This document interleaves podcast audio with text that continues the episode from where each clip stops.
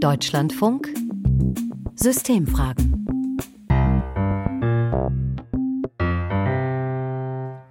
Mit Paulus Müller. Hallo. Ich merke, dass wenn bei mir morgens früh das Handy klingelt, ich wirklich nervös werde, weil ich schon Angst habe, dass die Kita wieder anruft, um zu sagen, dass sie meine Kinder nicht betreuen können. Und sofort geht in meinem Kopf ein Geratter los. Wer könnte heute meine Kinder betreuen? Weil irgendwann ist einfach das Verständnis vom Arbeitgeber aufgebraucht, wenn man drei von fünf Tagen die Kinder entweder mit zur Arbeit bringen muss oder einfach gar nicht erst zur Arbeit kommen kann, weil die Kinder einfach zu Hause betreut werden müssen eine Mutter von zwei Kita-Kindern. Und das, was sie hier beschreibt, kennen sicher viele Eltern so oder so ähnlich. Die Kitas in Deutschland sind schon länger in der Krise. Der Fachkräftemangel ist groß, MitarbeiterInnen stehen unter großem Druck und in Deutschland fehlen in diesem Jahr laut einer Erhebung der Bertelsmann Stiftung mehr als 300.000 Kita-Plätze. Wenn über Kita-Betreuung diskutiert wird, dann schauen wir ja meistens auf die Eltern. Da geht es eben um die Frage, wie können möglichst beide Eltern arbeiten, wie werden die Kinder betreut. Wir blicken gewissermaßen kurzfristig ökonomisch drauf. Wir wollen heute mal den Blick etwas weiten in den Deutschlandfunksystem fragen, die Kinder in den Mittelpunkt stellen, fragen, welches Potenzial hat frühkindliche Bildung für Kinder und ihren Bildungsweg und welches Potenzial hat sie dadurch vielleicht auch für die Gesellschaft Gesellschaft. Zum Beispiel hat eine im Auftrag der GIW erstellte Studie belegt, dass jeder Euro, den man in die Kindertagesbetreuung investiert, volkswirtschaftlich das drei- bis vierfache für die Gesellschaft zurückbringt. Sagt Rahel Dreier, Professorin für Pädagogik und Entwicklungspsychologie der ersten Lebensjahre. Von ihr hören wir gleich noch mehr. Vor zwei Jahren, am 19.11.2021, da hat das Bundesverfassungsgericht in einer Entscheidung zu Schulschließungen und Distanzunterricht das Grundrecht auf schulische Bildung geschaffen. Der Staat müsse ein Schulsystem schaffen, das allen Kindern und Jugendlichen gemäß ihren Fähigkeiten die dem heutigen gesellschaftlichen Leben entsprechenden Bildungsmöglichkeiten eröffnet. Wir fragen, wie sieht das denn eigentlich bei Kitas aus? Also brauchen wir da auch sowas wie ein Recht auf vorschulische, auf frühkindliche Bildung? Wie wird das aus der Wissenschaft bewertet? Als erstes gehen wir dafür in die Kita. Bildungsjournalistin Britta Mersch ist für uns nach Wermelskirchen im Bergischen Land gefahren. In die Wunderwelt-Kita und Familienzentrum des Deutschen Roten Kreuzes. Sie hat sich dort mal angeschaut, wie frühkindliche Bildung funktioniert und was sie bewirken kann. Also. Wir setzen uns gemütlich hin. Jeder so wie er möchte, sucht seinen Lieblingsfinger legt ihn auf den Daumen ab. Wir machen einen geraden Rücken. Morgenkonferenz in der Kita Wunderwelt in Wermelskirchen. Drei Erzieherinnen und rund 20 Kinder aus der Wiesengruppe starten an diesem Montagvormittag gemeinsam in den Tag. Ankommen, bei sich selbst sein, darum geht es in den ersten Minuten. Wieder einatmen, durch die Nase und aus dem Mund wieder ausatmen. Es gibt auch ein paar Aufgaben. Die Kinder sollen sagen, welches ihr Lieblingstier ist. Was hast du für ein Lieblingstier? Eine äh, Gorille. Sag im ganzen Satz. Äh, mein Lieblingstier ist eine Gorille. Welchen Tag haben wir? Welchen Monat? Welches Jahr? Ganz spielerisch werden die Kinder an Sprache, Mathematik und Naturwissenschaften herangeführt. In ganz verschiedenen Räumen können sich die Kinder ausprobieren. Zum Beispiel im Werkraum. Kannst du lesen das hier? Experimente rund um Wasser. Ja, das ist halt. Was macht ihr hier zum Beispiel, wenn ihr hier drin seid? Was macht ihr Also, wir bauen so Sachen, die nützlich sind. Das heißt Farbe. Die Kinder in der Wunderwelt können ganz unterschiedliche Bildungserfahrungen machen. Das ist Birgit Fischer ein Anliegen. Sie leitet die Kindertagesstätte seit fast 30 Jahren. Von Anfang an unserer Tage war uns wichtig, hier eben halt eine Atmosphäre zu schaffen, die ein Wohlgefühl vermittelt. Weil wir davon ausgehen, dass ein Mensch, der sich wohlfühlt in seiner Umgebung, der sich wohlfühlt in seiner Haut, auch wirklich in der Lage ist, sich zu entwickeln, sich zu bilden, der hat Lust zu lernen und so weiter. Ohne Wohlgefühl geht das nicht. Die Kita arbeitet nach den Prinzipien der Regiopädagogik. Die sieht das Kind als Konstrukteur seiner eigenen Entwicklung.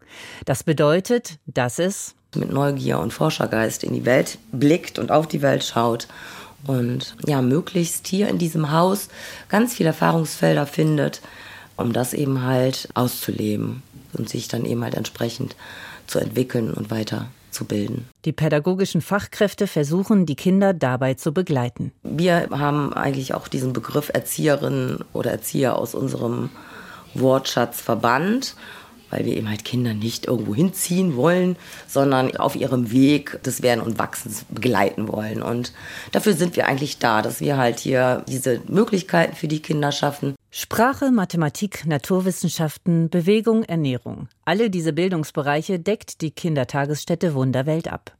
Die Kinder entscheiden selbst, woran sie teilnehmen möchten. Aber das Team überlegt sich, mit welchen Materialien und Angeboten es die Kinder unterstützen kann. Wenn ich jetzt sehe, dass Kinder eben halt von sich aus nicht selbst tätig werden können, dann schaffe ich Dinge, die so ihre Neugier wecken und ihr Interesse wecken.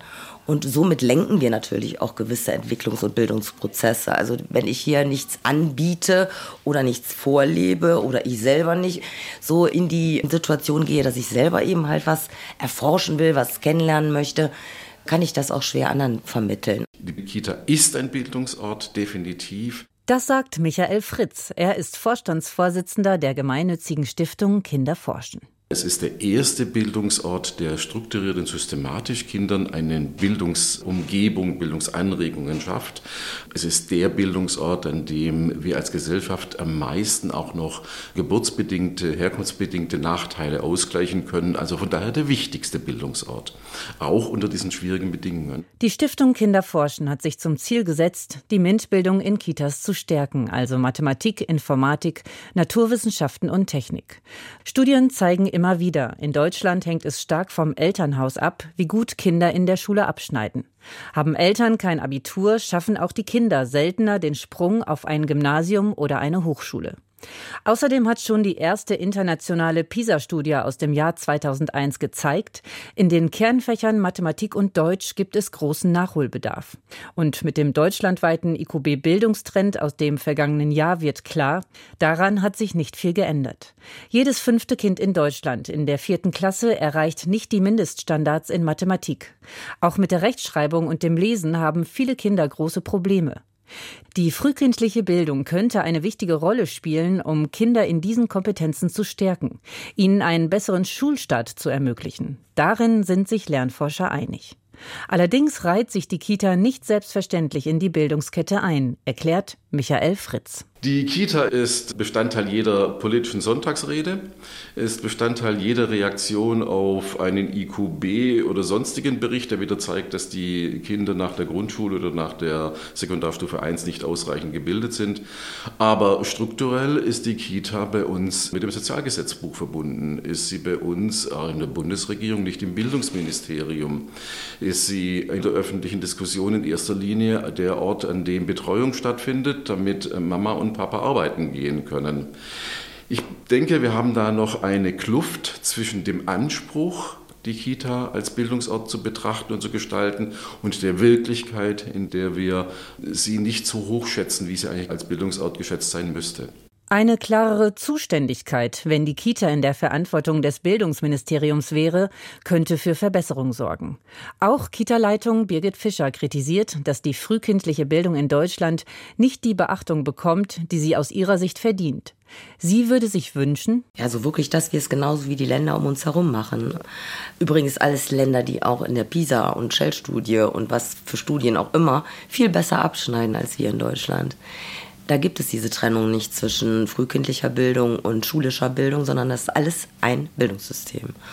Und da müssen wir unbedingt hinkommen, um wirklich was zu bewirken und um die Situation in den Kitas und in den ganzen anderen Institutionen zu verbessern. Anders wird es nicht gehen. Im Dezember kommt die neue PISA-Studie heraus. Vielleicht bewirkt sie, je nach Abschneiden der deutschen Schülerinnen und Schüler, ein politisches Umdenken zugunsten des Bildungsauftrags von Kitas.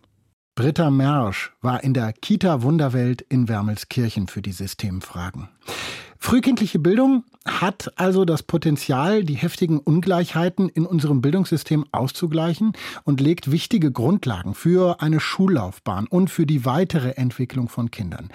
Und wir haben gehört, die Fachleute wünschen sich eine Aufwertung ihrer Arbeit. Also Kitas sollen nicht mehr vornehmlich als Betreuungseinrichtungen gesehen werden, sondern eben als Teil des Bildungssystems. Wie das funktionieren könnte, wie frühkindliche Bildung aufgewertet werden könnte, darüber habe ich mit Rahel Dreyer gesprochen. Sie ist Professorin für Pädagogik und Entwicklungspsychologie der ersten Lebensjahre an der Alice Salomon Hochschule in Berlin. Wir haben sie ja vorher schon mal kurz gehört. Frau Dreyer hat als erstes nochmal darauf hingewiesen, die Voraussetzung, also die Grundlage ist gewissermaßen genug Personal. Denn ausreichend qualifiziertes Personal ist eine ganz wichtige Grundlage, damit die frühkindliche Bildung überhaupt ihr Potenzial entfalten kann. Und man weiß auch bei einem geringeren Fachkraft-Kind-Schlüssel, das meint also die Anzahl der Kinder, die von einer Fachkraft betreut werden, und auch in kleineren Gruppen, da erhöht sich eben die Wahrscheinlichkeit, ähm, dass die Fachkräfte situations- und kindangemessen reagieren können, dass sie auch die Bedürfnisse nach individueller Zuwendung und Körperkontakt gerade bei den noch ganz kleinen Kindern auch besser befriedigen können, als Spiel- und Interaktionspartner verfügbar sind und auch Impulse eben in verschiedenen Entwicklungsbereichen setzen und sind ausreichend ähm, pädagogische Fachkräfte vorhanden, verfügen die über ein hohes Qualifikationsniveau und hält man die Gruppengröße klein, dann sind auch diese Interaktionen von den Fachkräften mit den Kindern meist positiver und die Kinder entwickeln sich insgesamt besser. Und das zeigt sich auch nochmal besonders stark, diese Zusammenhänge in Gruppen mit unter dreijährigen Kindern. Und das ist ja nochmal eine ganz vulnerable Altersgruppe,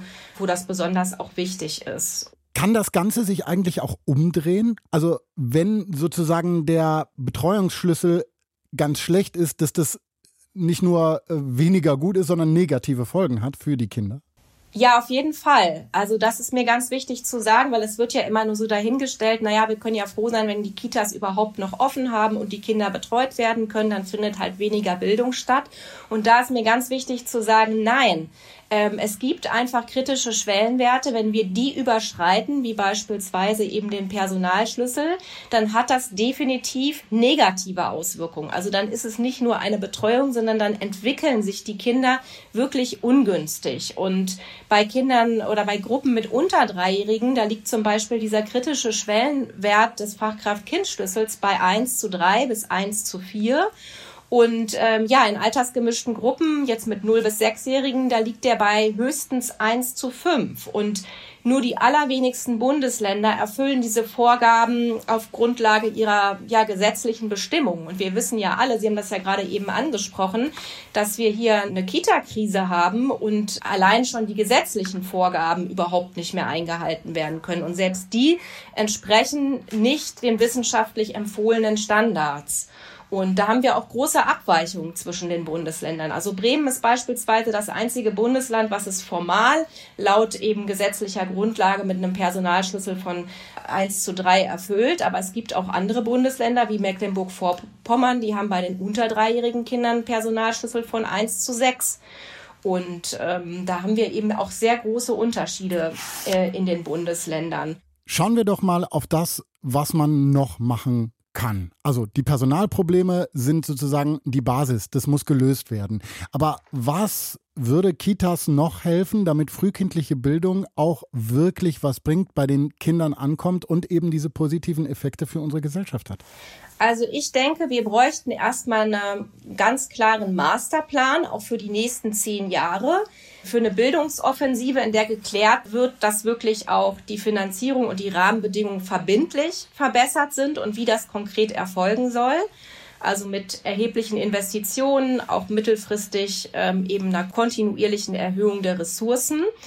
Und da finde ich, müsste man mal einen runden Tisch machen mit allen verantwortlichen Akteuren von Bund, Ländern und Kommunen und auch Trägern mit ganz verbindlichen Dialog- und Entscheidungsstrukturen. Und was wir vor allen Dingen brauchen, ist aus meiner Sicht bundesweit geltende Qualitätsstandards und auch ein echtes Kita-Qualitätsgesetz, weil bislang konnten die Bundesländer ja relativ aus einem großen Potpourri auswählen, wo sie ihre Schwerpunkte setzen. Und für mich ist es eben nicht nachvollziehbar, warum die Personalschlüssel in den Bundesländern so eklatant voneinander abweichen und es äh, trotz wissenschaftlicher Empfehlungen so große Differenzen einfach gibt. Und ich finde, Kinder haben in ganz Deutschland ähm, das Recht, eben auch einheitliche Bedingungen vorzufinden. Aber würde es da nicht vielleicht auch helfen, wenn man bundesweit im Grundgesetz festgeschrieben ein Recht auf vorschulische Bildung schafft, dass sozusagen, naja, die Länder gezwungen sind, der Bund gezwungen sind, sich da zu kümmern, dass frühkindliche Bildung, dass vorschulische Bildung auch wirklich funktioniert und das ist, was sie sein sollte. Ja, wir haben ja bereits ähm, seit zehn Jahren einen Rechtsanspruch auf einen Kita-Platz ab dem ersten vollendeten Lebensjahr und wir haben auch einen seit langem gesetzlich verankerten Bildungsanspruch in Kitas, der eben regelt, dass die Kitas einen Förderauftrag haben der ähm, Erziehung, Bildung und Betreuung. Und es gibt auch in jedem Bundesland Bildungspläne. Ich würde eher ähm, dafür plädieren, dass man die Umsetzung der Bildungspläne verbindlich macht. Also in manchen Bundesländern wie hier bei uns in Berlin zum Beispiel sind die auch bereits, ähm, also die Evaluierung der Umsetzung an die Finanzierung geknüpft. Das ist noch nicht in allen Bundesländern so, aber ähm, im Endeffekt die gesetzlichen Grundlagen bestehen bereits. Es ist eher, dass momentan die Einrichtungen aufgrund der Kita-Misere gar nicht in der Lage sind, diesem Auftrag, den sie ja bereits haben und der auch gesetzlich bereits verankert ist, umzusetzen. Und äh, deswegen auch wenn ich mich wiederhole, ist das ein allererster Schritt, um dann im nächsten Schritt auch wirklich entsprechende Bildungsangebote in den Kitas umsetzen und gestalten zu können, die dann auch wirklich entsprechende Effekte auf die Entwicklung und Bildung der Kinder haben. Es gibt Länder in Europa und vor allen Dingen sind das das haben wir gerade im Beitrag ja auch gehört, äh, die Länder, die erfolgreich sind, was äh, vorschulische Bildung angeht, die darauf setzen, dass auch die Erzieherinnenausbildung etwas anders läuft. Also da ist die Ausbildung akademisiert. Ähm, und damit haben dann Erzieherinnen und Erzieher auch einen besseren Stand irgendwie in der Gesellschaft. Davon profitieren die Kitas vielleicht. Wie sehen Sie das? Ist das was, was mehr passieren müsste? Ja, ich finde schon, ähm, dass wir sozusagen im europäischen und auch internationalen Vergleich mit der Ausbildung anschlussfähiger sein sollten vergleicht man ähm, das Niveau und die Länge äh, der Ausbildungsgänge der Fachkräfte, die jetzt eine Gruppen- oder auch Leitungsverantwortung haben, mal mit anderen europäischen Ländern, dann kann man den Trend feststellen, dass eben beides, also das Niveau und auch die Länge der Ausbildung gestiegen sind. Und in vielen europäischen Ländern haben die pädagogischen Fachkräfte nicht nur einen Bachelorabschluss, also einen ersten akademischen Abschluss, sondern sogar einen Abschluss auf Masterniveau.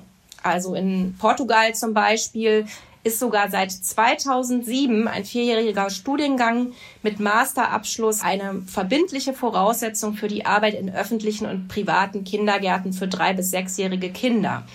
Und selbst in Polen ist der Masterabschluss verpflichtend für eine Tätigkeit als Einrichtungsleitung. Und ich bin schon der Auffassung, dass nicht alle Fachkräfte zwingend studiert haben müssen, aber es sollten sukzessive in jeder Kita ein bis zwei KindheitspädagogInnen, also pädagogische Fachkräfte, die ein kindheitspädagogisches Studium abgeschlossen haben, eingestellt werden, um eben eine wissenschaftlich fundierte, auch forschungsbasierte Reflexion und konzeptionelle Weiterentwicklung der pädagogischen Arbeit zu gewährleisten. Jetzt haben wir festgestellt, Frau Dreier, dass vorschulische, dass frühkindliche Bildung wirklich viel bringen kann, der Gesellschaft bringen kann, wenn die Voraussetzungen erfüllt sind, die es da braucht. Aber es gibt ja noch einen großen Unterschied zur Schule. Die Schule, da gibt es die Schulpflicht.